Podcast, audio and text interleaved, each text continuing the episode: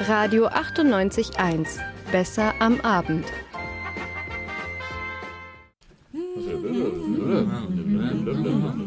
Vera am Abend. Vera am Abend. Vera am Abend. Vera am Abend. Vera am Abend. Vera am Abend. Vera am Abend. Vera am Abend. Vera am Abend. Vera am Abend. Vera am Abend. Vera am Abend.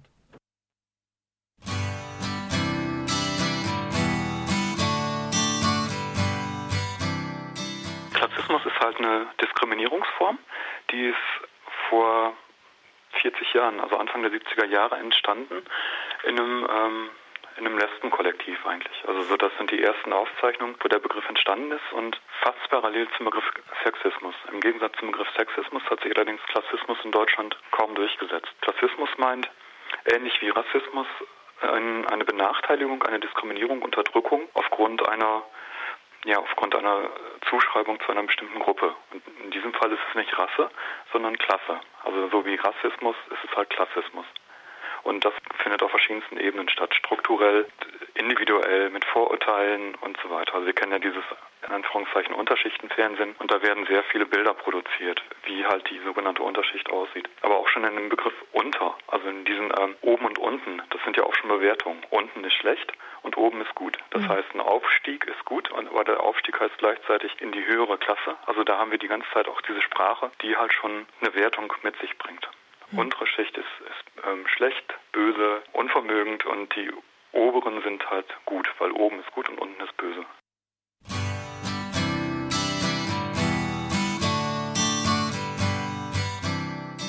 Was wir halt da nochmal reinbringen, ist aber auch, ähm, das sind Anerkennungsfragen, das sind Abwertungsfragen, wo es nicht einfach nur um Geld geht, was natürlich auch eine riesengroße Rolle spielt, wer kriegt welchen Job und ähm, wie sind die Jobs dotiert und äh, sondern es gibt ja auch ähm, in Abwertung, es werden Bilder produziert. Also Sarrazin zum Beispiel mit seinen ähm, Intelligenz ist vererblich. So, mhm. und die sogenannte Unterschicht hat halt eine niedrige Intelligenz und die vererbt sich und die, es soll halt deswegen mehr Akademikerkinder geben, weil die Akademiker sind sowieso intelligenter. Das ist ja der, der größte Bucherfolg äh, in der Nachkriegsgeschichte und transportiert halt solche Meinungen und das, das ist halt Klassismus.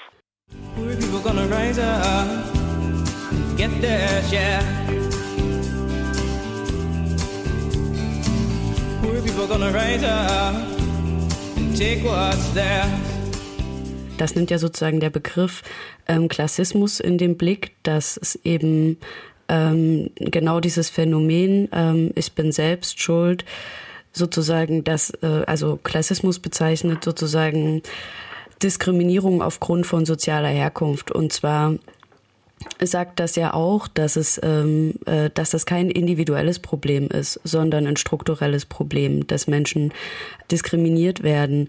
Ähm, wo ist das denn in dieser Gesellschaft besonders zu sehen und von welchem Klassenbegriff geht das eigentlich aus?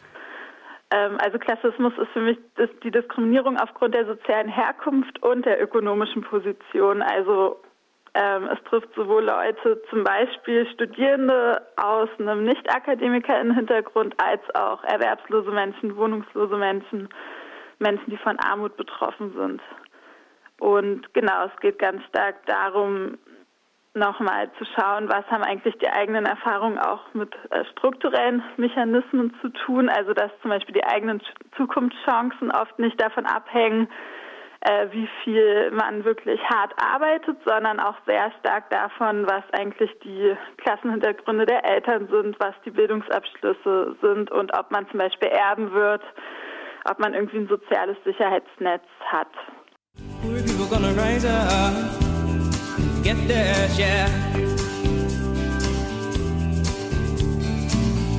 people gonna rise up and take what's there herzlich willkommen bei Vera am Abend. Heute mit dem Thema ähm, Was ist Klassismus? Wir haben ganz zu Beginn schon einen Zusammenschnitt äh, gehört. Ein Zusammenschnitt von verschiedenen Interviews, die bei Radio Korax gelaufen sind. Ähm, und die ähm, Sophie für uns von freieradios.net zusammengestellt hat, um einen ersten Einblick zu geben in die Sendung. Einiges von dem, was wir gehört haben, werden wir im Laufe der Sendung auch nochmal äh, vertiefen. Ich will euch jetzt erstmal einen kurzen Überblick geben über die Sendung.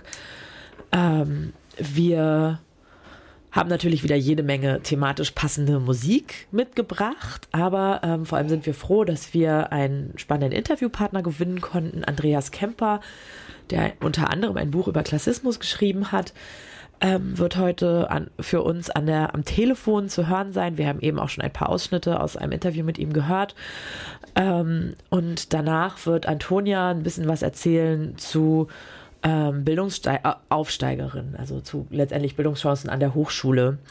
Genau. Ähm, und damit schließen wir dann auch die Sendung schon. Ähm, wir sind heute zu zweit im Studio. Ich bin Katriona Dannenberg. Und ich bin Antonia. Und als nächstes hören wir zuallererst einen Song mit dem Namen Working Class von John Lennon. Lediglich eine Gitarre begleitet den Erzähler, wie er von der beinahe mystischen Figur des Working Class Hero erzählt. Die, so wird es gleich am Anfang klar gemacht, wird klein gehalten, mit psychischer und physischer Gewalt, in Schulen wie auch zu Hause. Nach der Wahl der obligatorischen Karriere wird ein Leben lang unterhalten mit Religion, Sex und Fernsehen.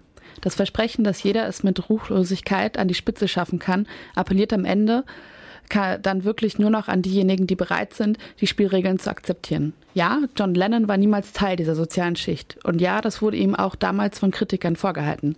Da er aber ein auffallend guter Sänger war, fällt es einem dennoch nicht schwer, das während der Laufzeit des Songs zu vergessen.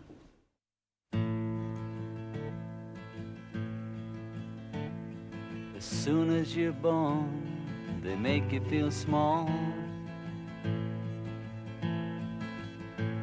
by giving you no time instead of it all.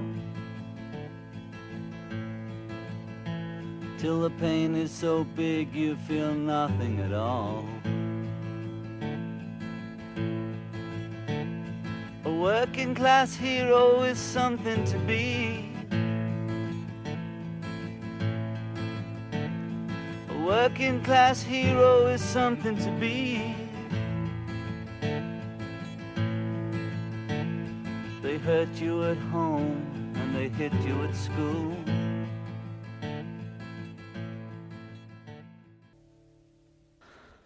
Ja, hallo, wir sind zurück bei ähm, Vera am Abend heute zum Thema Was ist Klassismus? Wir haben am Telefon Andreas Kemper. Hallo Andreas. Ähm, hallo. Können Sie uns hören? Ja, okay. Ähm, Andreas Kemper hat unter anderem ein Buch äh, zum Thema Klassismus geschrieben. Ähm, in, den, in, der letzten Zeit ist er allerdings vor allem bekannt geworden, ähm, da der Verfassungsschutz sich ähm, auf eine Schrift von ihm bezogen hat, ähm, um zu begründen, dass Björn Höcke vom Verfassungs Verfassungsschutz äh, beobachtet wird. Ähm, also vielseitig unterwegs, ähm, ein Soziologe.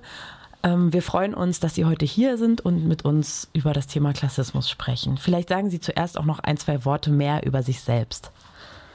Ja, ich bin Soziologe, also Gesellschaftswissenschaftler, beschäftige mich schwerpunktmäßig mit ähm, Klassismus, also mit der Diskriminierung aufgrund von Klassenherkunft, äh, Klassenposition und habe in den letzten Jahren halt hauptsächlich mich mit, mit der AfD beschäftigt und das gegenüber der Zusammenhang war Thilo Sarrazin. Ja, Thilo Sarrazin, der sich auch sehr klassistisch äußerte, den hatte ich auf dem Schirm und dann habe ich halt ähm, in, in der Folge die Gruppierung die Sarrazin unterstützt haben, ähm, mich mit denen befasst und daraus hat sich die AfD entwickelt. Also so bin ich zur AfD gekommen. Es ist vom Klassismus zur AfD.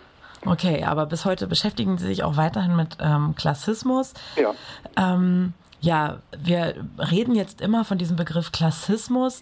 Mir persönlich ist dieser Begriff noch gar nicht so lange bekannt, obwohl mir das Phänomen der ähm, Diskriminierung aufgrund einer sozial, äh, einer, einer Zugehörigkeit, einer ähm, Positionierung, sozialen Positionierung in der Gesellschaft schon länger bekannt ist. Ähm, woher kommt denn eigentlich dieser Begriff? Ja, der kommt aus dem Englischen, also besser gesagt aus dem Amerikanischen. Da gab es den Begriff schon vor 100 Jahren. Also äh, dann aber Klassism, also mit C geschrieben statt mit K. Und ähm, also der ist mir da begegnet, halt mehrfach in verschiedenen Büchern, Artikeln und so weiter. Und äh, das war aber nur eine kurze Zeit. Dann nach, nach ein paar Jahren, also in den 30er Jahren war Schluss damit und dann gab es diesen Begriff anscheinend, ich habe zumindest nichts anderes gefunden, anscheinend gab es diesen Begriff dann ähm, 30, 40 Jahre lang nicht, bis dann halt Ende der 60er Jahre der Begriff wieder neu aufkam. Und wie erklären Sie sich das, dass der Begriff jetzt hier im deutschsprachigen Raum plötzlich wieder populär wird? Ähm, ich glaube, das hat äh, verschiedene Ursachen. Also das, ähm, ähm, also der Begriff äh, Klassismus bringt ja zwei verschiedene äh, Forschungsfelder und zwei verschiedene ähm, Unterdrückungssachen äh, zusammen, nämlich einmal halt ähm, die, die, Klassengesellschaft und die wurde ja immer sehr stark ökonomisch, also wirtschaftlich gesehen. Ne? Also ähm, äh, also vom Marxismus, der halt sagt, dass die Menschen ähm, in Klassen quasi eingeteilt sind. Es gibt einerseits die Bourgeoisie, also die, die äh, Menschen, die halt äh, Kapital besitzen und die anderen müssen halt ihre Arbeitskraft verkaufen und werden dadurch ausgebeutet. Das ist halt sehr stark äh, bezogen auf äh, Vermögen und auf ähm, ja, Kapitalbesitz und so weiter. Und dieser Be äh, Begriff, der war lange Zeit gar nicht mehr en vogue. Der war gar nicht mehr, äh, man konnte sich schlecht als Marxist bekennen, weil ähm, die DDR zusammengebrochen ist und die DDR gleichgesetzt wurde mit Marxismus und so weiter. Ja, und das andere, was der Begriff Klassismus äh, auch beinhaltet, das ist Diskriminierung. Das ist eine, quasi eine Parallelbildung des Begriffs Klassismus mit anderen Diskriminierungsbegriffen wie Rassismus, Sexismus, Antisemitismus und so weiter. Also das heißt, ähm, diese ganzen Diskriminierungsformen, die spielen auch eine große Rolle. Und äh, das bringt der Brief ähm, zusammen und hat quasi jetzt neue Möglichkeiten, über Klasse zu sprechen. Also wir müssen halt, wenn wir über Klasse sprechen, ähm, nicht einfach nur über Vermögensverteilung sprechen, die auch wichtig ist, oder über Ausbeutung, die auch wichtig ist, sondern wir können haben können quasi lernen von der Frauenbewegung, von der Schwulen- und Lesbenbewegung, von der antirassistischen Bewegung um zu sehen, wie subtil überall Diskriminierungen sind. Und das, ja genau. Ja, ähm, ich würde gerne nochmal einhaken an dem Punkt, äh, wir müssen auch über Klasse sprechen. Ähm, oder wir können wieder über Klasse sprechen. Was, mein, was meinen Sie denn, wenn Sie von Klasse sprechen? Ist der Begriff dann überhaupt noch zeitgemäß? Ähm, die Gesellschaft ist durchlässiger geworden oder sie ist durchlässig. Ähm, ein Stück weit ist das mit dem Klassenbegriff zu beschreiben überhaupt, so gesellschaftliche Zustände? Ja, ich denke schon, ne? also unbedingt, weil ähm, ich meine, also ich fahre zum Beispiel viel Bahn. Ne? Also ich bin viel mit der Bahn unterwegs und sitze dann sehr häufig in ähm, überfüllten Zügen in der zweiten Klasse und in der ersten Klasse sitzt niemand bis auf äh, drei, vier Leute. Und ähm, das heißt ja Klasse, also erste Klasse, zweite Klasse. Also daran sieht man das schon. Ne? Also das muss jetzt gar kein Klassenbegriff sein, der jetzt äh, ganz eng definiert ist und wo sich dann Marxisten äh, äh, streiten, was jetzt genau Klasse, äh, Klassenbegriff ist, sondern äh, Klasse begegnen einem ja ständig. Ne? Also also wenn, wenn halt, äh, wenn ich zum Bahnhof gehe und überall Leute sehe, die in Müll, Mülltonnen wühlen und dann sind da wieder Leute, die haben, äh, denen sieht man an, wie viel Geld die haben. Also dann begegnet einem das ja ständig. Das, Was sind denn dann halt die, die, die Gruppen, die jetzt so betroffen sind von Klassismus? Ja, eigentlich alle. Also betroffen sind ja nicht nur die, die benachteiligt sind, sondern betroffen sind ja auch diejenigen, die benachteiligen oder die privilegiert sind. Ne? Das, ähm, die quasi äh, diskriminiert, also auf der diskriminierten Seite betroffen sind? Genau, das sind halt die ähm, ähm, einerseits ähm, spielt soziale Herkunft eine Rolle. Die spielt in Deutschland eine sehr große Rolle. Also das war ja damals, äh, PISA hat das ja deutlich gemacht, dass der Bildungserfolg sehr stark abhängig ist äh, von der sozialen Herkunft. Also wenn man halt Arbeiterkind ist, in Anführungszeichen, oder Kind ist von, von arbeitslosen Eltern oder Alleinerziehenden, die auch nicht studiert haben oder auch kein Abitur haben, dann ist die Wahrscheinlichkeit, dass man nicht studiert, sehr hoch. Ne? Das heißt, das hat gar nichts mit tatsächlicher Leistung zu tun, sondern mit, äh, mit sozialer Herkunft, so einerseits. Ähm, dann ist natürlich äh, Vermögensverteilung ein wichtiges Ding. Also wer erbt heute was? Die Hälfte der Bevölkerung erbt nichts mehr. Die reichere Hälfte der Bevölkerung erbt immer mehr. Und, äh, und die soziale Position ist immer wichtig. Also wer langzeitarbeitslos ist, ähm, der hat schlechtere Chancen, überhaupt wieder eine neue Arbeit zu finden. Und er wird abgewertet. Ja. Noch stärker werden Obdachlose abgewertet. Das geht hin bis zum Morden. Ja, es gibt ganz viele, also es gibt immer wieder Fälle, wo Obdachlose ermordet werden, nur weil sie obdachlos sind. Okay. Ähm, und spielt denn Lohn und also Gehalt spielt also eine Rolle und Sie ja. hatten eben auch davon gesprochen, Bildung spielt eine Rolle, Erben, also tatsächlich Vermögen spielt eine Rolle. Gibt es weitere Faktoren, die eine Rolle spielen? ähm, für diese Diskri das, die, ähm, klassistische ja. Diskriminierung? Ja, in allen Bereichen eigentlich. Ne? Also es ist äh, äh, Gesundheit. Ne? Ähm, wer ist gesund und wer wird krank? Ne? Oder auch die, die Sterblichkeit. Arbeiter sterben sehr viel früher als, ähm, also Fabrikarbeiter sterben sehr viel früher als Professoren zum Beispiel. Ah ja, da sind wir schon bei den ganz konkreten Auswirkungen dann letztendlich, ne? Genau, Wie also der, das, zeigt. genau, das gesamte, gesamte Gesundheitswesen, auch da haben wir ein Zweiklassen, ganz deutliches Zweiklassensystem, ne? also privat oder in drei Klassen eigentlich sogar. Also krankenversichert, die normale Krankenversicherung, äh, Kassenversicherung und dann die privat, äh, private Versicherung. Na, das merkt man ja, wenn man halt im Krankenhaus ist, wer wird wie versorgt. Also da, oder wenn man halt eine Therapie braucht, ne, da hat man einfach extreme Vorteile, wenn man halt privat versichert ist. Da, also auch in der Medizin gibt es ganz klar ein Klassensystem. Und ähm, juristisch, ne, welche Gesetze haben wir, wer wird wo, wofür bestraft, ne, was, was gilt als Kavaliersdelikt und wo geht man halt in den Knast. Wir haben, glaube ich, in Deutschland 5000 Menschen, die nur deswegen im, im Gefängnis sitzen, weil sie ähm, äh, wiederholt äh, sich Fahrkarten erschlichen haben. Ne? Also okay. Also weil die halt hm.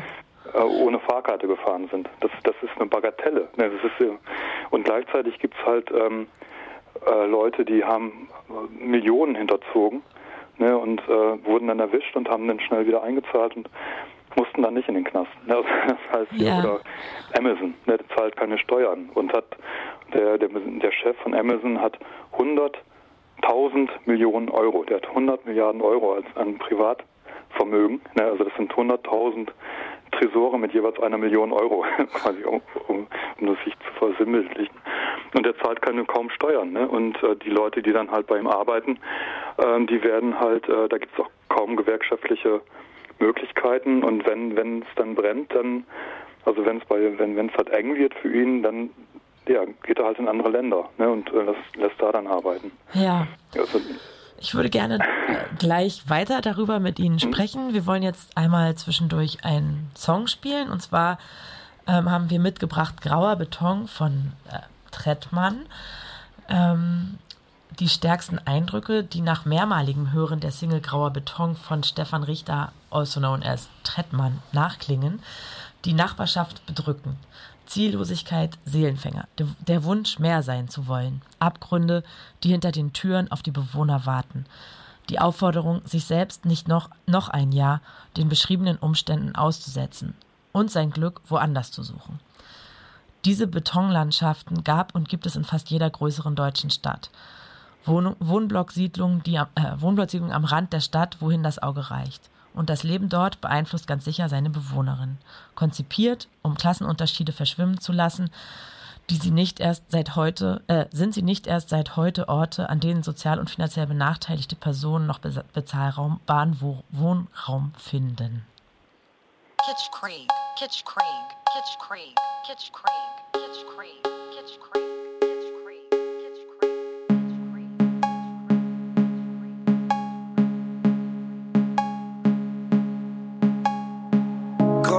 Beton, rauer Jargon, Freiheit gewonnen, wieder zerronnen. Auf und davon nicht noch eine Saison. Auf und davon nicht noch eine Saison.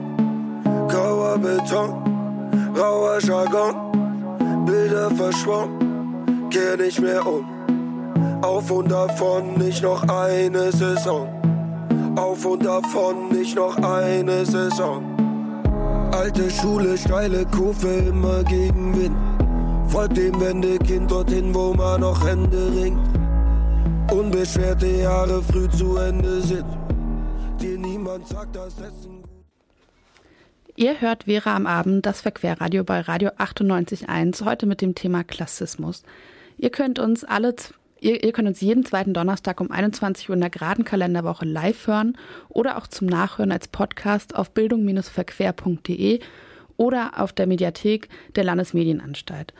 Und jetzt gebe ich wieder zurück an Katriona, die mit Andreas Kemper redet. Genau, wir führen ein Interview mit Andreas Kemper, der ähm, sich viel mit dem Thema Klassismus beschäftigt hat. Wir sprachen, bevor wir das Lied gehört haben, gerade über unterschiedliche Beispiele, wo sich denn eigentlich ähm, Klassismus zeigt oder was für Auswirkungen Klassismus für die Betroffenen ähm, haben kann.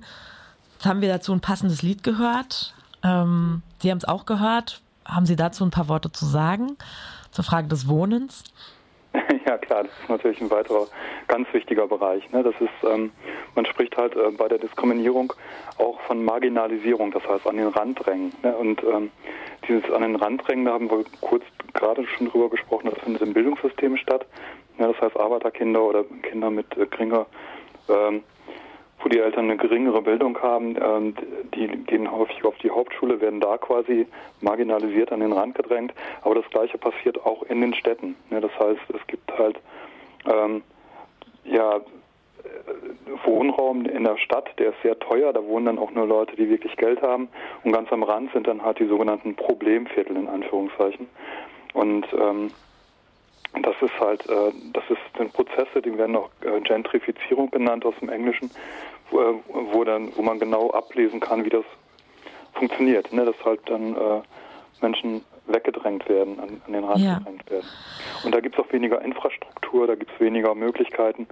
Und, äh, und wer da groß wird, der hat dann auch weniger Möglichkeiten, überhaupt auch an, an Bücher ranzukommen und so weiter. Ähm, ich habe auf äh, einer Homepage, die unter anderem durch Sie auch äh, bespielt wird, das Institut für Klassismusforschung, eine These ähm, gefunden, eine Arbeitshypothese ähm, für eine Definition, De Definition von ähm, Klassismus. Und da tauchen dann so Worte auf wie Benachteiligung durch Kulturimperialismus, Macht, Ausbeutung, Gewalt. Ähm, Marginalisierung haben Sie jetzt gerade schon ein paar Worte zu gesagt. Mich würde noch mal interessieren, ähm, wie sieht das mit dem Kulturimperialismus aus? Was können wir uns darunter vorstellen? Ja, das ist halt ähm, eine Vokabel, die ist, die ist von einer Diskriminierungsforscherin in den Vereinigten Staaten eingeführt worden. Ähm, und sie hatte halt verschiedene Diskriminierungsformen im Kopf, wie Rassismus, Sexismus und so weiter. Und hat da festgestellt, dass es auch ganz viel um Kultur geht. Ne, dass eben, äh, dass es sowas gibt wie eine schwarze Kultur oder dass auch eine afrikanische Kultur gegeben hat und die äh, wurde halt mit dem Kolonialismus quasi auch dann sich angeeignet. Ne, also es fand nicht nur eine wirtschaftliche Ausbeutung statt, sondern auch eine kulturelle Ausbeutung. Und die findet heute immer noch statt. Und bei, das ist bei ähm, beim Thema Klasse genauso. Das heißt, ähm, das, was, äh, also wir sprechen von der Hochkultur, das ist so diese bürgerliche Kultur, das ist die Kultur, die, ähm, wo ganz viel Geld auch reinfließt vom Staat und die sehr anerkannt ist.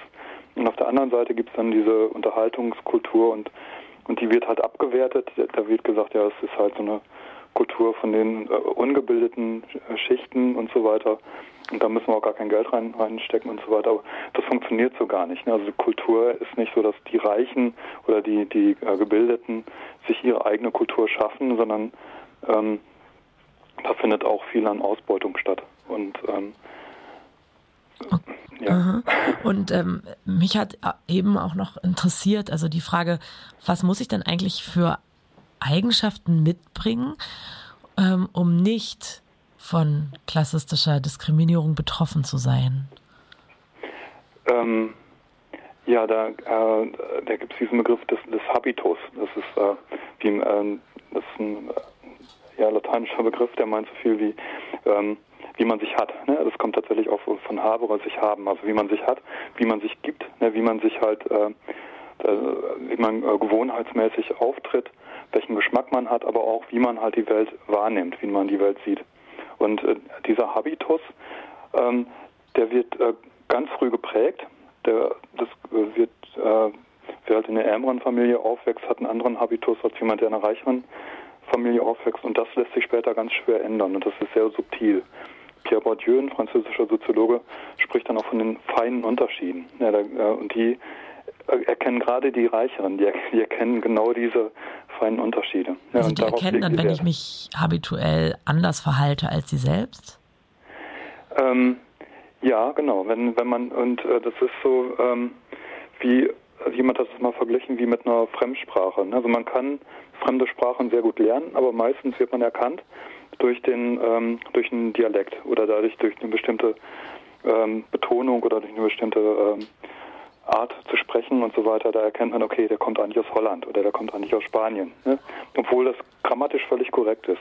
Und genauso ist es halt auch bei dem, äh, bei dem äh, Klassenhabitus. Ne? Man, man erkennt das. Also auch wenn man halt genau richtig angezogen ist, genau geguckt hat, wie ziehen die sich an, um Erfolg zu haben äh, mit diesem Anzug und so weiter. Man hat den angezogen, man lernt die Fremdwörter und so weiter, aber man wird trotzdem erkannt. Ne? Das, äh, das sind halt, ähm, der Körper spielt da nicht mit und so weiter. Die Frage ist überhaupt, muss man das? Ne? Muss man überhaupt da mitspielen? Oder müssen nicht die Spielregeln überhaupt geändert werden? Ja, das äh, führt mich auch zu einer weiteren Frage. Ähm, Sie setzen sich gegen Klassismus ein.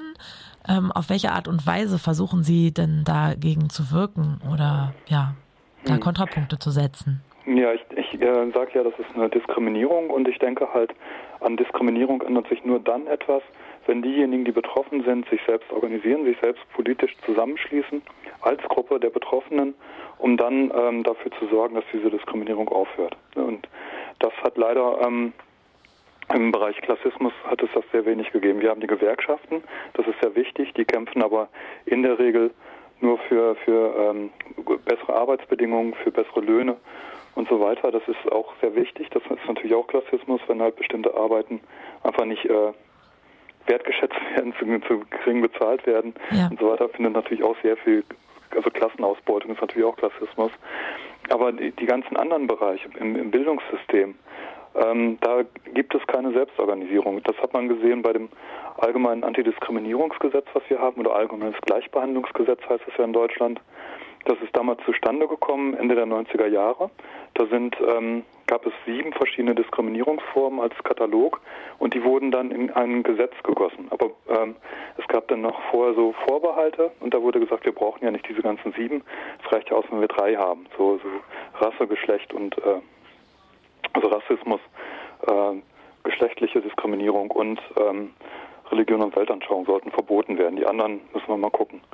Und dann sind halt damals ähm, Gruppen auf die Barrikaden gegangen, das waren Schwule und Lesben, ähm, die sind auf die Barrikaden gegangen, haben gesagt, das ist, es gibt auch eine Diskriminierung von Schwulen und Lesben, die wollen wir auch nicht haben, die müssen auch verboten werden.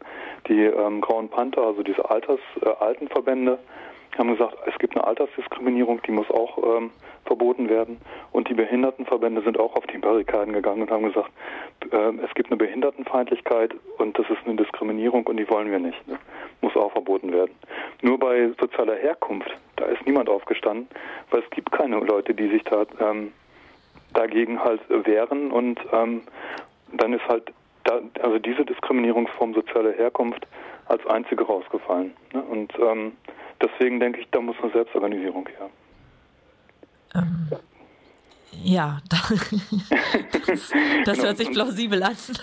genau, und das habe ich halt gemacht. Ja. Ne? Ich habe in Münster habe ich halt, ähm, das ist eine große Uni und dann habe ich im, im AStA, im Allgemeinen Studierendenausschuss, habe ich damals halt das erste Referat für studierende Arbeiterkinder gegründet. Ne? Die treffen sich einmal im Jahr und ähm, wählen dann aus ihren Kreisen zwei Leute, die dann halt ein Jahr lang mit äh, auch äh, bezahlt halt ähm, Politik machen für studierende Arbeiterkinder, also gegen Diskriminierung. Ja, ich glaube tatsächlich, dass ich hier an der Uni Greifswald auch neulich Flyer gesehen habe, ähm, diesem Arbeiterkinderverein ähm, oder ich weiß nicht, was das ist, aber auf jeden Fall eine Gruppe, die aufgerufen hat zu einem gemeinsamen Treffen, damit ähm, ähm, Kinder von ArbeiterInnen zusammenkommen und sich an der Uni organisieren.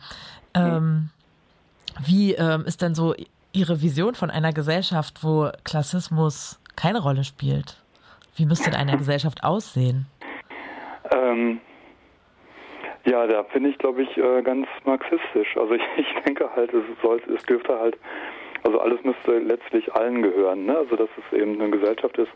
Ähm, da gibt es natürlich Privateigentum, jeder hat noch irgendwie was, äh, was ihm wichtig ist und so weiter.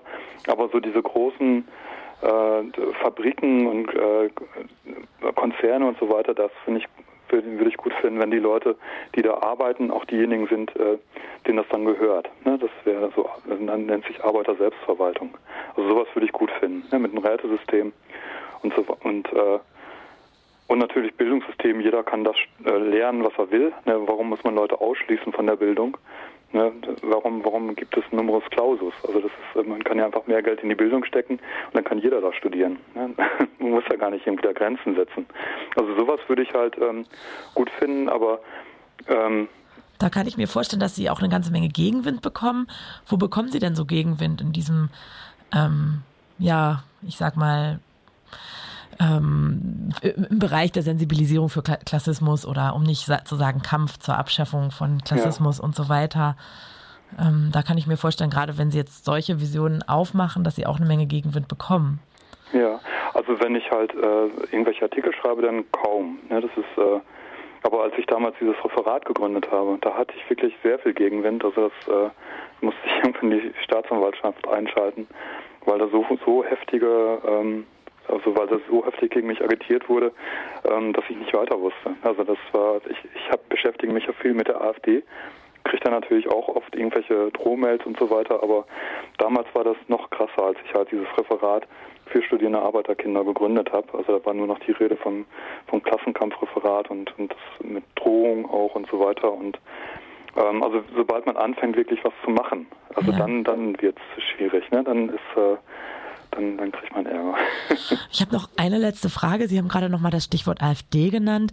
Die AfD nutzt ja tatsächlich auch ähm, so dieses Bild von wir hier unten äh, müssen uns wehren gegen die da oben. Was grenzt Sie denn jetzt ab von diesem dieser Vorstellung, die die AfD da ähm, zum Teil propagiert? Ja, auch nicht konsequent, aber ja. Hm.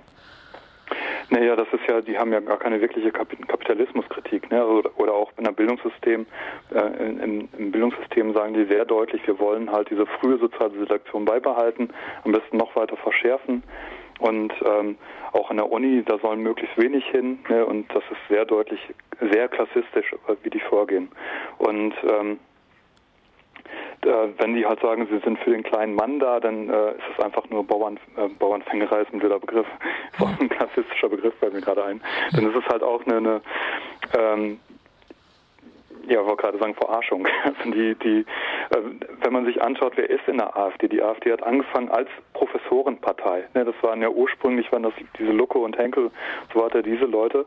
Und Lucke hatte damals, ähm, äh, der kannte so viele Professoren, Wirtschaftsprofessoren, wer hat, der hat den Hamburger Appell gestartet und der Hamburger Appell hat damals gesagt, äh, wir wollen den Sozialstaat in Deutschland komplett abschaffen. Wir können uns diesen Sozialstaat nicht mehr erlauben.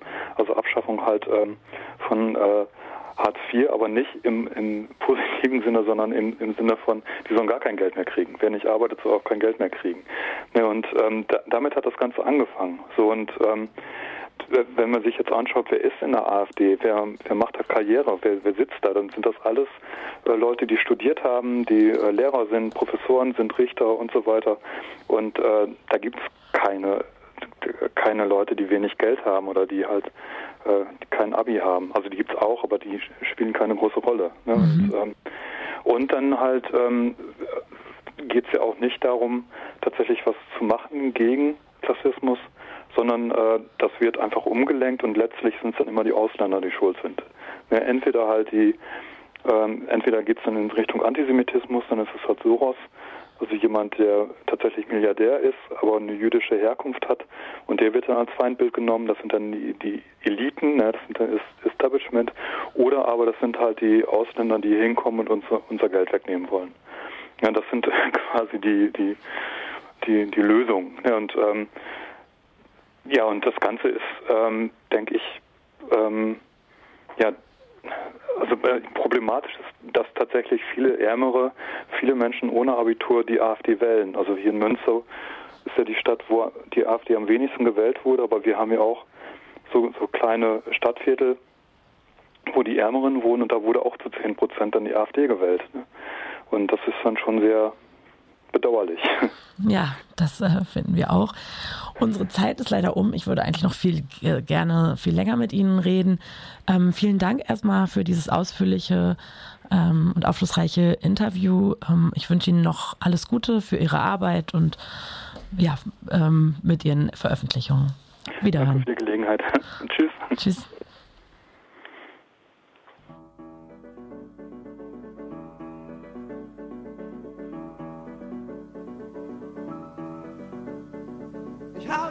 Väter und ich habe viele Mütter. Ich habe viele Schwestern und ich habe viele Brüder. Meine Väter sind schwarz und meine Mütter sind gelb. Meine Brüder sind rot und meine Schwestern sind hell. Ich bin über 10.000 Jahre alt und mein Name ist Mensch.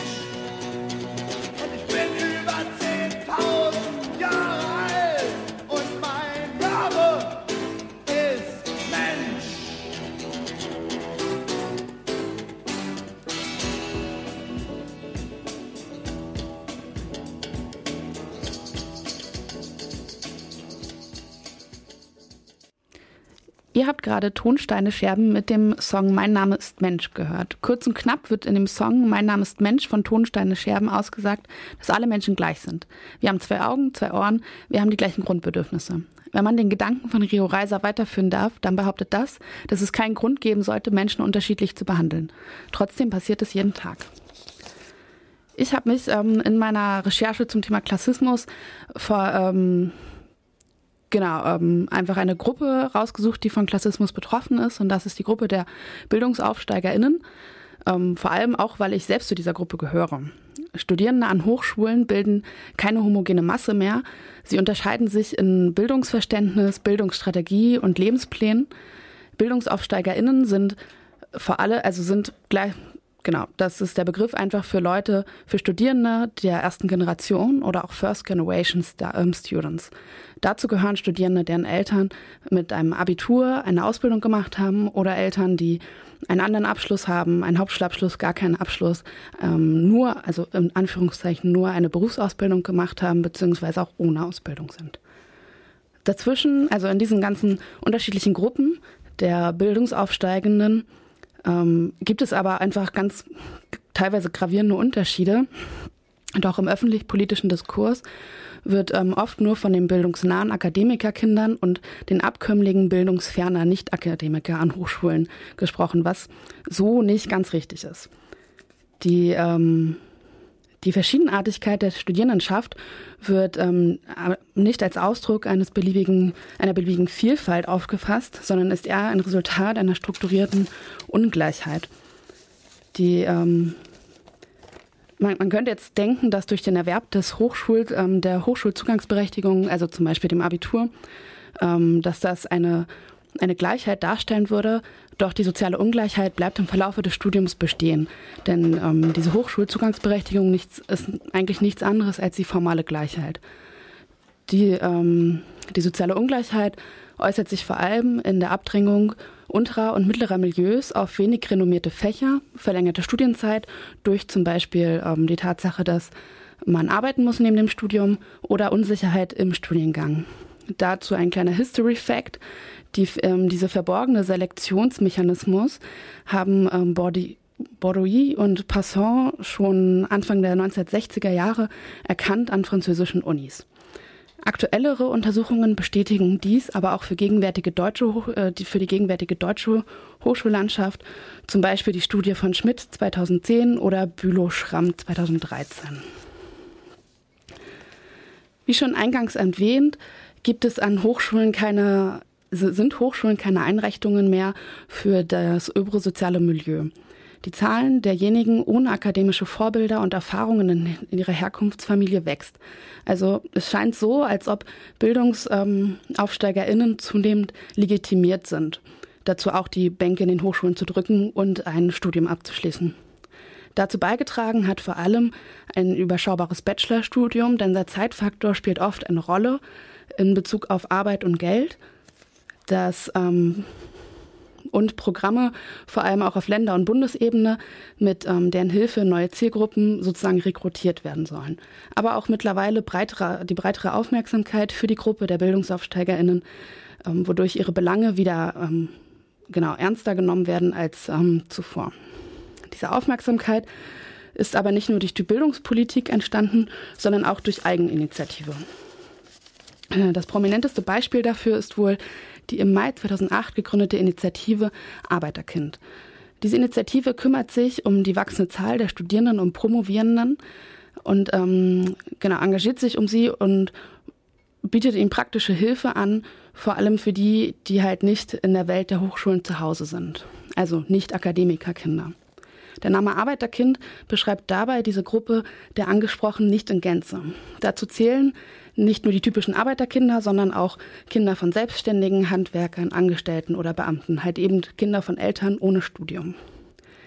Die Bezeichnung Arbeiterkind oder First Generation Students hilft, ähm, vor allem bei der Abgrenzung zu Studierenden in Akademikerfamilien und sie schafft einen gewissen Zusammenhalt untereinander. Denn ähm, sobald man die große Gruppe der Bildungsaufsteigenden versammelt unter einem Dach, hat dies mehr Gewicht als viele kleine Gruppen, die oftmals als nicht hörenswelt ähm, angesehen werden. Nochmal kurz zurück zu der Studienfachwahl. Die 20. Sozialerhebung hat ermittelt, dass in Fächern wie Geologie, Geowissenschaft, Humanmedizin, Agrarwissenschaft, Gartenbau, Kunstwissenschaft ähm, oder ähnlichem Studierende der Bildungsherkunft niedrig deutlich unterrepräsentiert sind. Wiederum überproportional viele Studierende mit Bildungsherkunft hoch sind in den Fächern wie Humanmedizin, Musik, Musikwissenschaft oder Psychologie anzutreffen. Zum Schluss kann man nur sagen, in diesem Bereich wird schon einiges getan, doch irgendwie noch nicht genug, denn ähm, die soziale Ungleichheit ist während des Studiums immer noch da. Und ähm, für die Bildungsaufsteigenden, ähm, die es nun mal gibt an den Universitäten mittlerweile, ähm, ist zu sagen, man sollte sich nicht unterkriegen lassen. Ja, wir, ähm, wir hören jetzt einen Song, ein, ein Lied aus meiner Kindheit ähm, von der Kindergripsparade. Ähm, das Lied heißt Doof geboren ist keiner und passt meiner, äh, meiner, meiner, meiner Meinung nach gut zu dem, was wir gerade gehört haben. Ähm, ja, es ist aus dem Gripstheater aus Berlin. Das Gripstheater besteht seit 1966 unter diesem Namen seit 1972. Ich konnte allerdings in der Recherche ähm, zu diesem Lied nicht herausfinden, von wann genau eigentlich äh, das Lied ist. Sicher ist nur, ich habe es in den 80er Jahren schon gehört.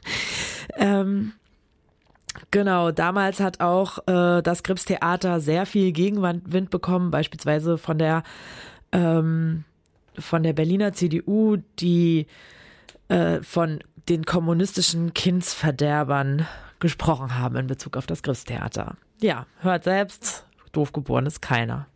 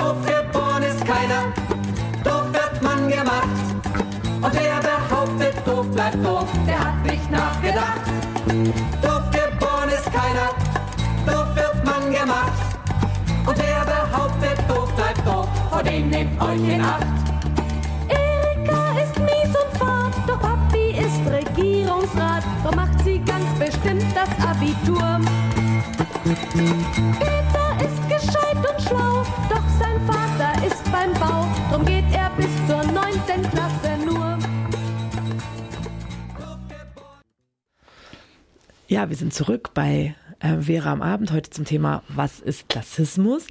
Ähm, Antonia hat eben ähm, erzählt über ähm, klassistische Diskriminierung an deutschen Hochschulen und dabei hast du gesagt, dass du selbst äh, quasi eine äh, sogenannte Bildungsaufsteigerin bist, also First Gen, eine First Generation ähm, Studierende, Studentin. Ähm, Hast du denn jetzt da, du bist im zweiten Semester, schon äh, Dinge selbst erfahren, wo du das Gefühl hattest, ja, da bin ich eigentlich benachteiligt? Ja, also ein Faktor ist natürlich ähm, auf jeden Fall ähm, so finanziell. Also ich beziehe derzeit BAföG und ähm, aber wenn es darum geht, dann den Semesterbeitrag zu zahlen am Anfang oder zum Ende des also zum Ende des Semesters für das nächste Semester, wird es dann schon eng in diesem Monat einfach so.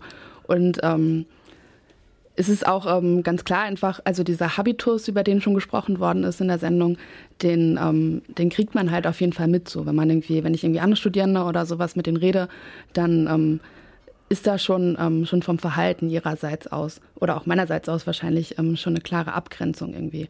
Und man merkt halt auch ähm, ganz klar, also ich bin wahrscheinlich, also ich bin nicht die einzige Bildungsaufsteigerin bei mir im Studiengang, so, ähm, aber man sieht es schon auch einfach, ähm, dass es Studiengang zu Studiengang unterschiedlich ist. So, also es sind den Geisteswissenschaften, den eher nicht so hoch angesehenen Wissenschaften ähm, eher zum Beispiel Arbeiterkinder anzutreffen sind als jetzt bei Medizin oder ähm, anderen hoch angesehenen Wissenschaften. So. Ah ja, okay, so ist es sozusagen in deiner Beobachtung. Ja, ich äh, selber konnte das auch beobachten in meiner äh, Studi Studierendenzeit. Auch ich äh, gehöre dieser Gruppe der Bildungsaufsteigerinnen an und fand vor allem an der ähm, Uni interessant die Sprache, die ich komplett neu erlernen musste. Also wie selbstverständlich Leute mit Begriffen wie ähm, keine Ahnung ich kann sie noch nicht mal, ja, immer noch nicht aussprechen. also eine Viertelstunde früher, eine Viertelstunde später. Oh ja, das äh, musste ich auch erst lernen, ähm, was das, was alles heißt. Äh, das ist obligatorisch, das ist fakultativ. Das ist ähm, also lauter solche Begriffe, die alleine beschreibend für das Studium waren, sich noch nicht mal um Studieninhalte äh, drehten, die ich quasi mhm. wirklich hart mir aneignen musste, ähm, bevor, also während des Studien, Studi äh, während des Studiums und Studiums und die mir auch immer wieder, wo mir immer wieder deutlich wurde, irgendwie gibt es da einen Vorsprung, den andere Leute haben, da ich diese Begriffe einfach überhaupt gar nicht gelernt habe ähm, vorher, in, hm. auch nicht in meiner Schulzeit. Ja, das ist schon ähm, sehr interessant, auch das weiter zu beobachten, wie sich das entwickelt, ob vielleicht auch diese ähm, Initiative Arbeiterinnenkind da ähm, vielleicht auch noch einiges bewegen kann. Wobei ich auch nicht weiß, ob ich das besucht hätte. Würdest du dann da hingehen? Hier an der Greifswalder Uni gibt es so eine Initiative. Könntest du dir vorstellen, die auch ähm, da das zu unterstützen? Ähm, ja, auf jeden Fall. Es ist ähm, eine gute Sache. Jeder, der sich irgendwie diskriminiert fühlt in dieser Hinsicht, beziehungsweise klassistisch diskriminiert wird, sollte sich da auf jeden Fall, finde ich, ähm, für einsetzen und das unterstützen, weil ähm, genau, Hochschule ist halt kein Ort mehr nur noch für ähm, die Bildungselite oder die ähm, Leute, die eh schon ähm, es sehr leicht hatten, zum Beispiel im Leben irgendwie ähm, aufgrund von einfach finanziellem Vorteil oder so, sondern Universität ist halt jetzt oder Hochschule allgemein ist für alle. So und ähm, jeder sollte die Chance haben, an der Hochschule irgendwie ähm, lernen zu können und sich weiterbilden zu können. Und ähm, wenn das bedeutet, dass wir uns zusammenschließen müssen, um unsere Rechte einzufordern, dann müssen wir das tun wahrscheinlich. Ja, mit diesem persönlichen Einblick ähm, von uns beiden möchten wir die Sendung jetzt ähm, beschließen. Ihr hört Vera am Abend, Verquerradio bei Radio 98.1 mit dem Thema was ist Klassismus? Ihr könnt uns jeden zweiten Donnerstag um 21 Uhr in der geraden Kal Kalenderwoche hören. Nächste Woche auch nochmal zum Thema Klassismus. Und nachhören könnt ihr die Sendung als Podcast auf bildung-verquer.de und auf der, ähm, in der Mediathek der Landesmedienanstalt. Gut, und damit verabschieden wir uns noch mit einem Song. Wir hören von äh, Hooray for the Riff Raff Parlant.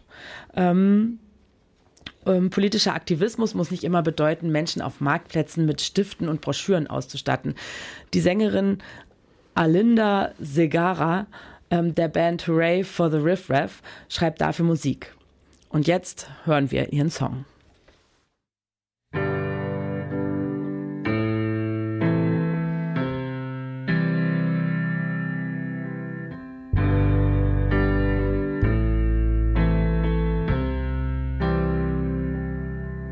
I just wanna go to work and get back home and be something. I just wanna fall in line and do my time and be something. Well, I just wanna prove my worth on the planet Earth and be something. I just wanna fall in love, and not fuck it up, and feel something lately don't understand what I am. Treated as a fool, not quite